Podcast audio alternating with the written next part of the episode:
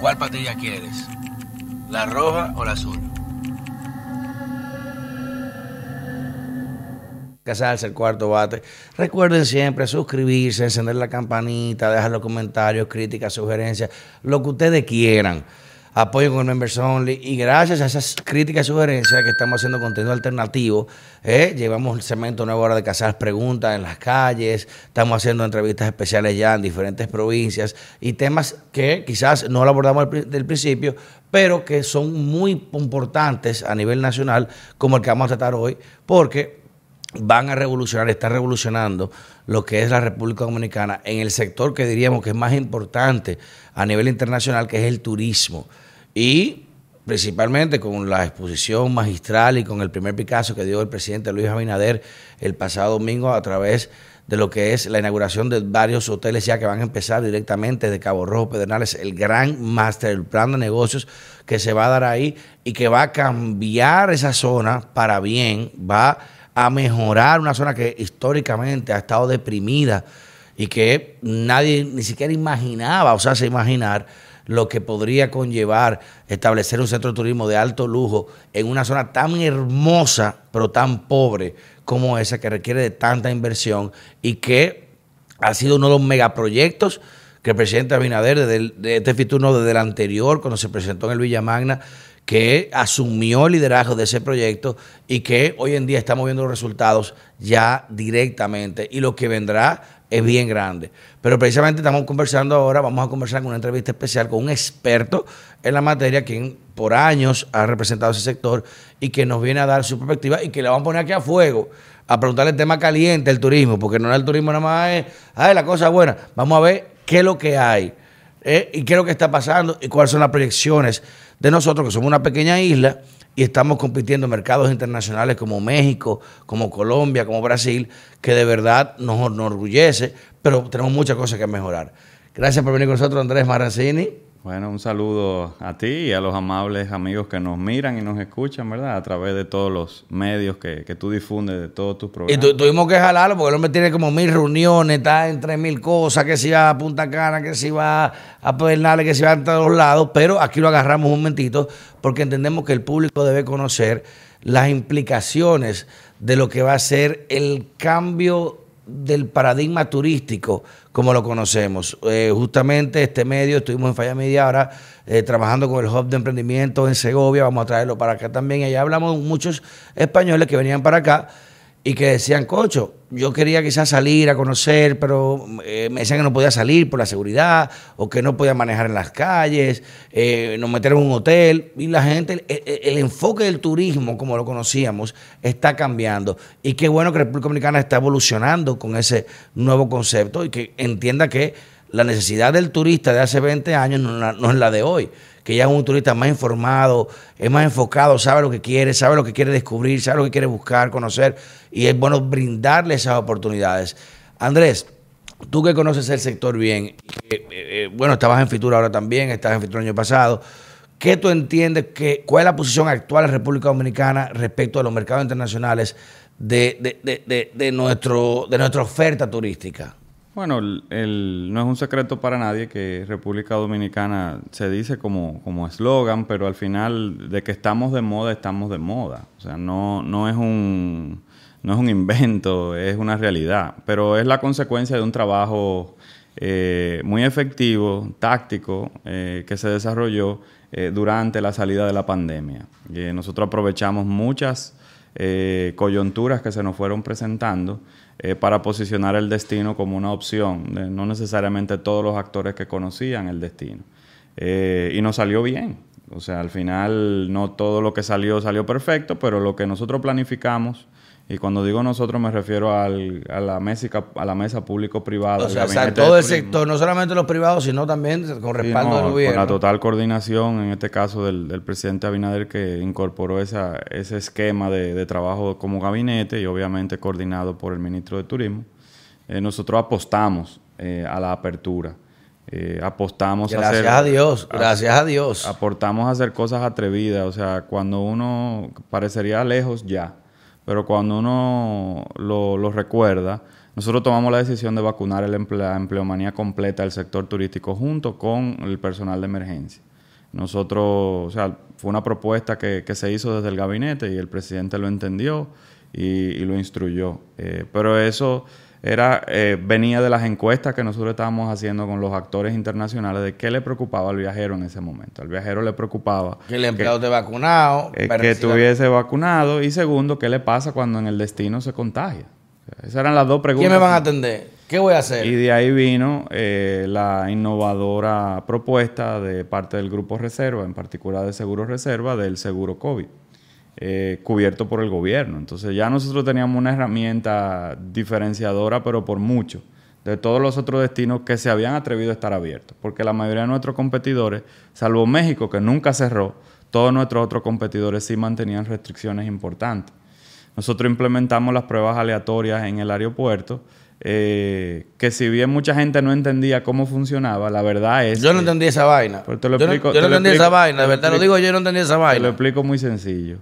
Eh, la positividad de donde originan los aviones determinaba el porcentaje que se utilizaba para hacer la prueba. Si rompía la barrera de positividad, entonces se devolvía a todo el mundo de la aeronave. No había por qué probar a todo el mundo, pues es un porcentaje de positividad. Además, ah. es, una, es falso. Eh, el que viaja normalmente viaja en salud.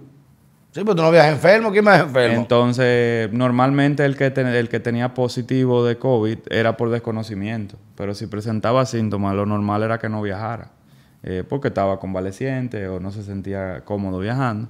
Entonces, al final, el método era un método que conectaba con la positividad de donde originaba la aeronave. Ya, y tú medías, bueno, de este país, tanto en Nueva York la positividad estaba en un 8%, nosotros medíamos más un 8% de pasajeros. Eh, más o menos era un porcentaje que determinaba salud pública, porque obviamente eran ellos que hacían eso. Y si la positividad de lo medido superaba el, mínimo, porque podía venir alguien. Hay que devolver. Y teníamos, y teníamos un seguimiento específico de dónde iba cada uno. Por eso, gracias a Dios, se mantuvo aquí el turismo abierto. Y, el reflejo, y el reflejo de eso, mucha gente tenía mucha preocupación. Eh, válida, sustentada en desconocimiento, pero la positividad dentro de las propiedades turísticas y dentro de los restaurantes eh, no fue alta, fue menos de un 1%. Nosotros tuvimos y gracias a Dios no hubo decesos ni temas de gravedad. Con los empleados de, nuestros establecimientos eh, no, hubo, no hubo grandes temas, pero nada, al final no, todos esos tour operadores internacionales, todos esos actores que movían turistas, estaban buscando destinos donde llevar sus turistas. La gente no quería viajar. Entonces,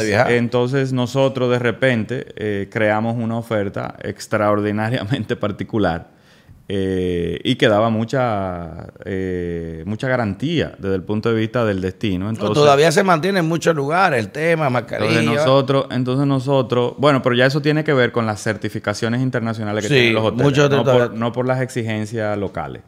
Eh, entonces, eh, nosotros tuvimos, nosotros tenemos, históricamente República Dominicana tiene una tasa de, repetición por encima del 80%. O sea, el turista que viene a República Dominicana, la probabilidad de que repita son altísimas. Entonces, si tú tienes una cantidad de turistas que normalmente no tenían a República Dominicana en el radar, y unos tour operadores que no tenían a República Dominicana en el radar, de repente entran en contacto con nosotros, entran en contacto con nuestros o sea, asociados. va a volver de nuevo para acá. Y entonces de ahí tú empiezas a ver un crecimiento exponencial. Por eso el rebote de cero es, no es de cero a 100, es de cero a 200. Hemos subido increíblemente en la región. Entonces, eh, o porque obviamente hay un rebote orgánico de recuperación, pero el trabajo que se hizo ha, ha provocado que, el, que haya crecimiento más allá del rebote. Eh, sí, pero no lo mismo perder que reposicionarte a que ganar. Entonces, entonces por ahí, por ahí anda algo de lo que explica eh, el por qué nosotros todos los meses estamos viendo un incremento importante. Sí, hay que dársela bien. Pero, pero, eh, pero igual también el perfil del viajero ha ido cambiando. O sea, no todos los viajeros se quedan en hoteles. O sea, todo, eso ha, ido, todo eso ha ido eh, cambiando y el sector tiene que ir haciendo los ajustes eh, para dar el servicio adecuado a todo el que a todo el que venga. Ahora, ahí te la doy. Ahí te, bueno, te doy una razón y así como te digo otra. Caray, tú vas a Colombia y tú en el aeropuerto de Medellín puedes alquilar un vehículo y tú puedes guiar desde Medellín, vas a una zona, te vas a otra.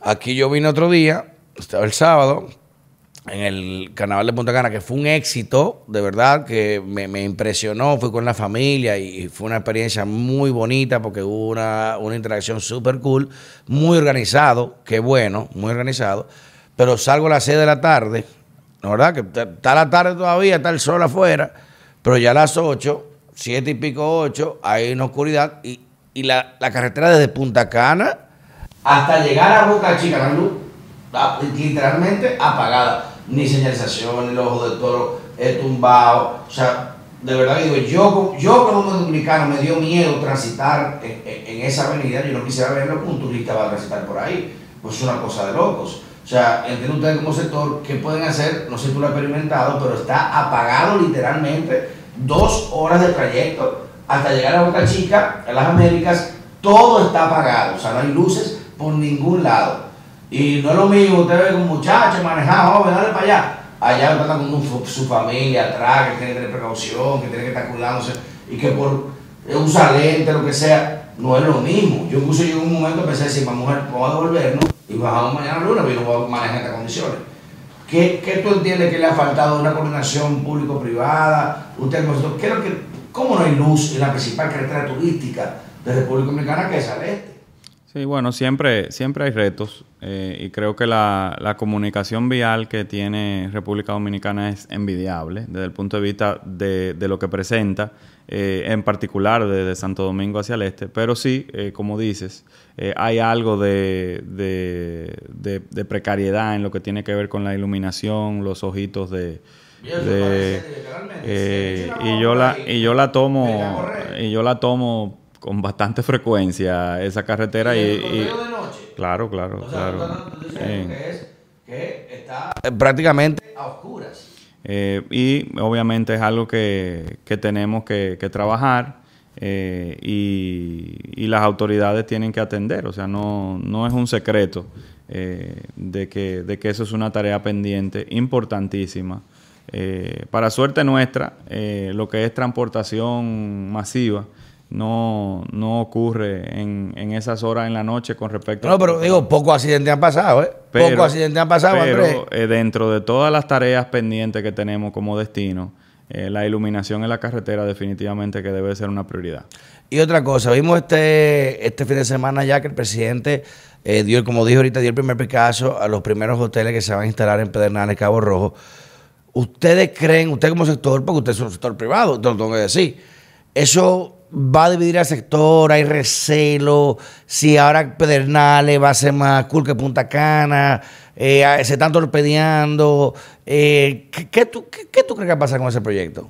Bueno, lo primero es que los dos operadores hoteleros que van a estar allá son socios de Azonadores, lo primero. O sea, organizados. Segundo, en el sector turístico, el sector turístico de la República Dominicana eh, compite con el sector turístico de otros destinos. Yo lo sé. No interdestino. Eh, ah. la demanda, la demanda de. No sea tan diplomático, porque tú sabes que aquí hay recelo, tú sabes que hay recelo. La demanda, de, pero que la demanda de nuestro producto es una demanda de destino. ¿No le va a quitar turistas a, Punta Cana, Pedernal? No, no, no, yo pienso que no. ¿No? No, porque nosotros hemos tenido nosotros hemos tenido crecimiento orgánico sin ningún tipo de merma ni erosión a la tasa de ocupación. Sí, pero meterle Pedernales ahora con megaproyectos como ese, de lo que se están hablando. son mil habitaciones. Sí, pero un turismo de lujo de alta gama, es un turismo... Casal, nosotros tenemos 82 mil habitaciones, son mil habitaciones.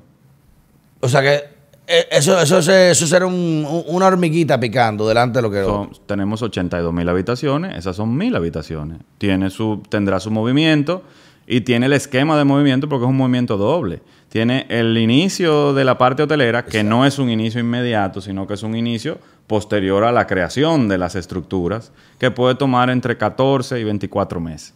Eh, dependiendo de la... Yo no conozco el detalle del programa de construcción, pero y también tienes eh, la parte de, crucero que inicia de manera más inmediata. Es importante. Que inicia de manera más inmediata y le va a dar movimiento a la zona. O sea que también es un tema de evolución porque hay cosas que hay que tener listas allá desde el punto de vista de infraestructura. Para tú la cantidad de eh, turistas. Para, para que eso funcione de manera eficiente. Incluso yo que soy miembro del, del Consejo de Directores del Infotep, eh, nosotros hemos hecho un esfuerzo eh, importante por la capacitación eh, de las personas que viven en todas las zonas eh, Para poder de allá, emplearlo. para que estén listos para, el- para cuando haya la contratación Ahí te voy a dar un y, dar servicio. ¿Cómo a la- van a contratar ahí? Porque tú sabes que esa zona, si, si en el este la mayoría de empleados casi son de nacionalidad haitiana, ¿cómo va a ser en, los-? Perdón, en los hoteles. En los hoteles. Eh, no, es un error de tu ¿Cómo parte que eso. no? nosotros ¿No hay tenemos, contratados? nosotros tenemos más de un 90% de los empleados de nacionalidad Dominicano. dominicana. Sí, te lo documento.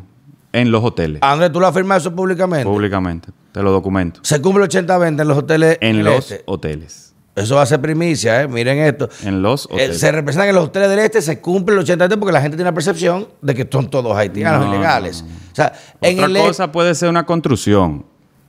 Pero eh, hoy día, en los hoteles. No, la empleomanía de La empleo- entretenimiento, Oye, el que sirve la comida, el que hace óyeme, los huevos, Oye, eh, lo que te voy a decir. Oye, lo que te voy a decir. Nosotros hicimos un esfuerzo extraordinario en el marco de la pandemia. Porque las ayudas, el FASE y todas esas cosas FASE, se, hacían, quédate en casa. se hacían a través del sistema de la seguridad social. Por ende, nadie podía recibir ayuda si no estaba documentado primero y segundo inventariado dentro de las Oigan estructuras hoteleras. un punto en eso, ¿eh? O sea, nosotros, nosotros hicimos un esfuerzo de inventariar el 100% de las personas que laboran dentro de los hoteles en ese proceso. Y yo te puedo decir con mucha tranquilidad que la mayoría, en suma mayoría, son empleados dominicanos. Y tú dijiste ahora que entonces en Pedernal han hecho un esfuerzo para capacitar con el Infotep a la empleomanía que va a trabajar en esos hoteles. Sí, claro, claro que sí. Ese ha sido el esfuerzo. De, de- de prepararlo para el tema del sector turístico. Claro, todo claro, de, los, com- de las comunidades de Pedernales, de las no solo de Pedernales, No, o sea, de las comunidades en sentido eso. Eh, pero se ha hecho un esfuerzo porque es- a- a- tiene que haber eh, gente capacitada porque no, no, No, no, no no, hacemos algo nada loco, con, una, con una transferencia de... Habrá algo de transferencia, de conocimiento de personas que ya están totalmente en condiciones de, de dar un servicio de calidad, que están en el este o que están en Puerto Plata y habrá algo de Eso es mejor, pero la competencia va a mejorar, va a mejorar la calidad y va a tener más decisión. Pero, pero no, no. eh, nosotros tenemos, con mucha tranquilidad, te, te- te Y- digo eso. Y entonces ahora también vamos para lo otro. Yo estaba ahora mismo también en un complejo, eh, muy famoso también ahí en el este, y digo, cocho, si están haciendo megaproyectos millonarios, millonarios, viene ahora el de Miches, que se presentó ahora en, aquí en Fitur, que tiene una, un- una estructura que yo me quedé sorprendido también. Tropicalia, Anadelo, Reinieri, Grupo Viva, mucha gente. Y yo, sin embargo, estaba ahora mismo en Cacana. Tú llegaste tarde. ¿eh? Ya, bro. Eh, así, ¿no? Rocco, Ro- el ingeniero nuclear Rocco, que me, fue que me iba con él, me quedé esperándolo, fue porque llegamos tarde, a una taza de café, tuvimos, se, se cayó una taza de café con... Tú llegaste a mitad. del No, no, a mitad no, a mitad no, no, 10 minutos tarde. O sea, no, Todo- eh, todo te vimos. No, no, no, no, no me meta al medio, o sea, 10 minutos tarde. Eso fue Rocco, me, me, me- me retrasó. Pero en ese esquema, estamos hablando que son un turismo de inversión importante, que no es el turista que viene que a sentarse ahí a beber romo el día entero, a hacer coro, sino gente que de verdad le gusta la montaña, quiere conocer, quiere conocer, eh, tiene una conciencia de la, del entorno donde va. Porque la- ya el, turismo de hoy no, que- no es que ve un planfleto, una agencia, ay, voy para allá, sino que él investiga qué chulo por esa zona, qué hay por esta zona, qué hay por esta zona, y te busca. Y sin embargo, estoy allá en, una, en, un, en un complejo y el internet es súper deficiente. Y cuando me pongo a investigar, y digo, pero caray, hay gente que ya, propietarios incluso, están comprando Starlink, poniendo cosas privadas, porque el internet, las redes que tienen son súper deficientes. ¿Cómo ustedes planean mejorar eso? Lo hablé con Georgie también, de que, caray, tienen que establecer infraestructura tecnológica que sean acorde al proyecto que tú estás comprando, porque tú no vas a comprar un apartamento de un millón de dólares en una zona como esa, para que el internet que te den se te pause, no puedes tener una videollamada en, un teletrabajo, porque se, te va, eh, de, de 3 de la tarde no sirve, está muy congestionado, usan sus redes. Que eso, te- eso está contemplado entre las inversiones de los Neces- hoteles. necesariamente debe de estarlo, porque si tú te fijas, nosotros hemos hecho un giro en el mercadeo del destino República Dominicana hacia el emisor norteamericano. Exacto. El norteamericano es muy exigente con respecto a la conectividad y, y no hay un producto hotelero que nosotros podamos poner al servicio del mercado norteamericano que no tenga eh, internet. Condiciones mínimas de. No, mínima no. eh, es más allá de mínima porque que es una exigencia fundamental. Y no solo en la habitación. O sea, en todas las áreas del En, hotel. todo- en la playa estoy aquí haciendo un Y negocio. una- y se me una una vaina. Porque, eh, y sí, eh, hay todo un fenómeno ahora con los nómadas y hay todo un tema de, de- de trabajo remoto que...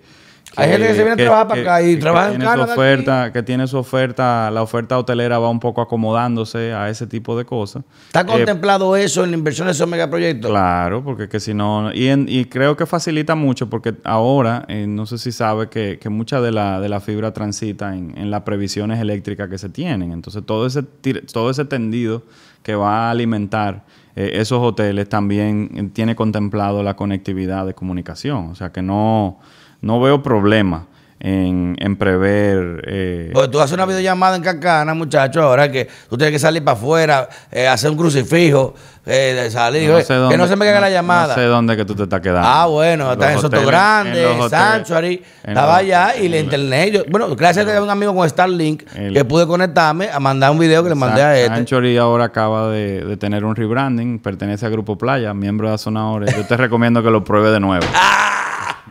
Él, él parece abogado, eh, salió de un camión, pero tú sabes, tú sabes que hay muchas quejas con eso, porque de verdad que es, tú no puedes tener un megaproyecto si no tienes ese tipo de infraestructura tecnológica que te permita, como tú dices, ese branding norteamericano, ese, ese mercado que es tan exigente, Mira, que pero internet, tú tú- internet en la playa, el tipo que está en la playa con internet wifi. Tú hablaste de, de que lanzamos Miche como país en Fitur. Sí. Hablamos del, del proyecto que, que el presidente inauguró del lanzamiento de los dos hoteles en Sí, ayer, el Hyatt y los... Pero en Fitur también lanzamos Punta Bergantín en Puerto Plata. Ay, verdad, verdad, se me olvidó ese, que incluso el reserva, Samuel lo mencionó, Samuel Verea lo mencionó allá en una reunión de Punta Argentina en Puerto Plata y que tuvo también con el tema, un apoyo del presidente especial. ¿Qué, qué van a hacer con eso? Eh, ¿Qué proyecto implica eso? Porque se vio muy pequeño. ¿Qué, qué implica Puerto Argentina? Bueno, lo que, lo que se plantea en Puerto Plata es eh, el retorno de las habitaciones hoteleras eh, hacia el destino Puerto Plata, que al final es una conexión con, con las rutas aéreas. Entonces, eh, es una decisión acertada. De, porque en Puerto Plata en los últimos años ha habido una transformación de los hoteles hacia apartamentos gestionados turísticamente. Eso mismo, del Airbnb, la parte Eh, no, y, y algo de gestión, de gestión, pero, pero no, eh, y como sus mercados tradicionales habían sido los mercados europeos y canadienses, en todos estos años, eh, a nosotros, o sea, como destino, eh, la, la fuente fundamental son los norteamericanos, por un tema de cercanía, por un tema de consumo. Entonces el producto eh, tiene que te- revitalizarse. Eh, y Ahora hay que limpiar Puerto Plata, Andrés, porque eso Sí, pero está- ese, pero ese proyecto, ese proyecto es un proyecto. Pero Puerto Plata, déjame decirte, Puerto Plata recibió 200 mil eh, eh, turistas de crucero. Crucerista, ah, crucerista, Sí, pero, pero no que hacen, no que hacen habitaciones.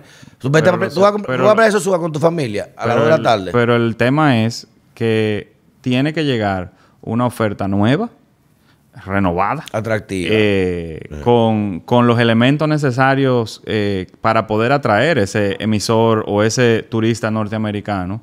Eh, y, Que es un la destino bonito, que tiene buenas playas, y la muy base, bonito. y la base tiene que ver, hay un enfoque con marcas norteamericanas de hoteles eh, y, y un desarrollo interesante combinado con un complejo mobiliario, con un campo de golf y con un pueblo vibrante de playa, de pescadores. muy bueno. O sea que yo creo que con el elemento de Pedernales, con el elemento de revitalizar eh, Puerto Plata a través del proyecto de Punta Bergantín y el nuevo, la nueva expansión del este, que es Miches, eh, yo creo que hay, hay un camino bastante eh, positivo para la República Dominicana en materia turística, con los retos que eso implica. Re- implica retos de, de la continua generación de capital humano, del sostenimiento o la sostenibilidad del medio ambiente donde impacta, Ah, donde ah, impacta ah, no, no te muevas de ahí. Ah, ahí te voy a dar. esas infraestructuras. Ahí te voy a dar. O sea que yo te hablé en, en privado de coche, vamos a poner Fitur, una vaina. Teniendo esto, ¿cómo es posible que Fitur no tuviera representación de delegación de medio ambiente? Y aparte de eso, yo fui con unos invitados especiales, con la doctora Lona, que va a ser candidata presidencial en España, ahora la llevamos a Terrena de su equipo, en una, una fecha que yo entendía que era eh, no era problemática. Y la playa llena de sargazo. ¿En dónde fue? Eso en terrenas. En En, terrenas. en terrenas. Pero claro, no es, un- no es un turismo todo incluido, tú sabes, no- obviamente no es lo mismo. Pero ese tema es... Modo bohemio. Él sabe demasiado. Hemos, hemos ido tranquilo, es una casa, un primo, una Atlante ahí con el chef de Materán, con Gerard, todo eso, tranquilo. Pero para enseñarle una cosa diferente, no llevarlo a, a- a todo el público, sabes, es un público diferente. Pero cuando fuimos a la playa, el sargazo, eh, lamentablemente, que es una condición medioambiental, pero se puede sacar provecho, por lo menos trabajarlo, para saber qué fecha del año uno pone brigadas, O sea, eh, hacer abril, insumos. ah, yo te lo digo. Pero ¿Qué- eso nada más, nada. No, Dime, mira, ¿qué- qué están haciendo al con eso? final, eh, no, bueno, hay una gestión puntual de cada... Cada propiedad gestiona su situación, su litoral eh, marino de frente. Eh, la verdad es que la captura en mar y la disposición es lo que, es lo que se está haciendo. No, no, no se ha encontrado una gran solución eh, que tú puedas decir, vámonos todo por ahí. Eh, mucha gente que habla de- del, del uso, de la utilidad, del tema del. Abono, vaina, Está bien, reciclaje. pero no ha habido nada que se pueda hacer en producción masiva para el tonelaje que viene el Caribe. O sea, porque en una cosa es que tú puedas hacer una chancleta, Eh, eh, pero, pero haciendo serio, eh, nosotros recibimos dos millones de toneladas. Dos billones de toneladas al año. El Caribe. O sea, El solamente el Caribe. Sí, claro. Digo, pero pasa que el mar de los Sargazos camina por, camina por, por el mar Caribe. Entonces, y son dos desprendimientos, uno al norte y otro nuevo, que está a la derecha del, de Brasil, que, que con todos los químicos en el Amazonas, eh, entonces entran como con heteroides. Eh, no, entra más fuerte. eh. La- el filtro se lo comen. frup, Pero es un problema, pero es un problema regional. Yo pienso que en la última COP, República Dominicana llevó eh, la preocupación para el manejo diplomático, porque ningún país solo puede con No, eso. no puedo comentar con eso. Entonces tiene que ser en tres frentes. En un frente, obviamente, de gestión de la situación, porque va a venir. Eh, en un frente de investigación para ver qué vamos a hacer con eso. Y tercero, en un elemento de diplomático cooperativo, eh, porque los países que son afectados debemos de mancomunarnos y los países que originan esta situación también tienen que tener niveles de solidaridad con, con el efecto, porque es un efecto directo de cambio climático, pero también con el uso irresponsable de pesticidas, Y residuos y químicos en y todo en eso. la forma en que se hacen las actividades agrícolas en el Amazonas. O sea que, eh, o por lo menos es lo que está eh, comprobado en los, en los tantos eh, webinars, seminarios y cursos que a uno le ha tocado eh, participar del, del tema. Eh, pero hay soluciones, hay pininos que se están haciendo, pero no una cosa que tú digas, No, mañana estamos resueltos. sí, No. y lo que falta es dinero. Entonces no es eso, no es dinero, falta Eso, tecnología. no- no es falta- inversión que falta. No, bueno, falta investigación. Investigación. Investigación. Y la investigación es inversión. recursos, claro, conlleva Eh, aquí se están haciendo cosas muy interesantes. El INTEC va muy avanzado con, con varias cosas. Incluso eh, el otro día lanzaron un, eh, un- una porción de un satélite, o sea, so- participan de un satélite que se lanzó para poder montar modelos predictivos que pueda decirnos cuánto viene. tantos galgazos en Sí, tal fecha, en tal lado, fotografía. preparando todo el enfoque ahí de Exacto, respuesta. Exacto. Excelente. Entonces, eso, eso se está haciendo. Se Y- está haciendo con la colaboración de- del Ministerio de, de Educación Superior. Y, y nosotros, obviamente, estamos colaborando con, con INTEC eh, en la medida de, de nuestras Y posibilidades. ahí te iba para otro lado. Tú hablaste ahorita de los eh, alojamientos, manejados turísticos, que no son obviamente hoteles. ¿Cómo está Sonadores? O sea, con ese tema de Airbnb, el tema de. Bueno, la- de plataforma, de plataforma, de alquiler a través de plataformas tecnológicas, porque son varios, no solo son ellos, No, para, son no, varios. para no herir ninguna marca. Eh, entonces, El hombre abogado, sí. Entonces nosotros, la posición de nosotros es muy sencillo. La rueda se inventó hace mucho. En 312 ciudades tú estás regulado. La- el, final, el final, cuando una cosa pasa en una propiedad de estas, no, n- el, No afecta al el- dueño. el turista no va a decir, me pasó en un En la hotel, casa de o me, pasó, no. me pasó en República Dominicana. Sí, es verdad. Cuando se oferta un valor público a un tercero, se regula. Bueno, la oferta de una habitación turística, sea en un esquema de, de personal, alquiler personal, o en un esquema de peer-to-peer. eh, tiene que tener algún nivel de, de- de- registro para supervisarlo. Además, señores, pasan una serie de cosas en esa. No se imaginan. No, no, yo sé, créeme que yo sé, Eh, eh, entonces, eso hay que regularlo. Y aparte, hay una ficción. Eh, Como que una ficción. hay una ficción en la crítica al elemento. Nosotros, el tema impositivo es un tema de las autoridades fiscales. Lo de nosotros, nuestra agenda es que se regule, que se regule su oferta para que eh, podamos garantizar el destino. Pero el que alquila una propiedad de, de Airbnb parecería que no ha visto cómo está desglosado, pero paga impuestos. Lo que pasa es que no paga el dominicano paga donde está registrado como usuario o donde está registrado la cuenta donde está como usuario. Porque esto paga renta, renta presunta en algunos estados de los Estados Unidos, paga IVA en otros países. Entonces, simplemente van a desenchufar el impuesto que se le está aplicando de otro sitio y le enchufarán el impuesto de aquí, que es el ITEVI. No pasa nada. O sea, que hay una simulación, una ficción jurídica sobre el tema del Claro, porque la transacción no ocurre en Saturno.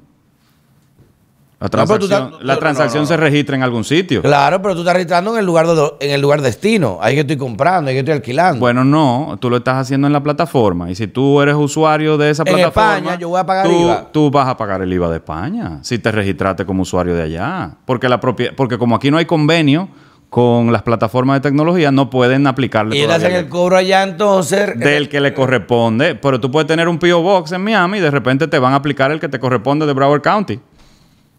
Ah, al, menos de que tú tengas una, al menos de que tú tengas una cuenta en el estado de Nueva York. Bueno, en, Nueva en el estado de Nueva York hay otro, otro trato, no se puede.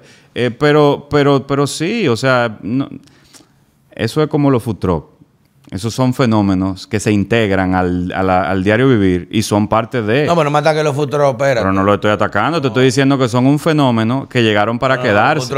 oye, aunque los futuros están... Coño, una hamburguesa 450 pesos. No, pero que nosotros no... Oye, pero me la como en Olivia mejor, pero ¿qué va en el diablo? La, Asociación de Restaurantes, que es eh, socio de, de Azonadores, nunca ha tenido tema con, con los futuros como tal. El tema es que por lo menos tengan un baño para lavarse la mano y que paguen ITEVI.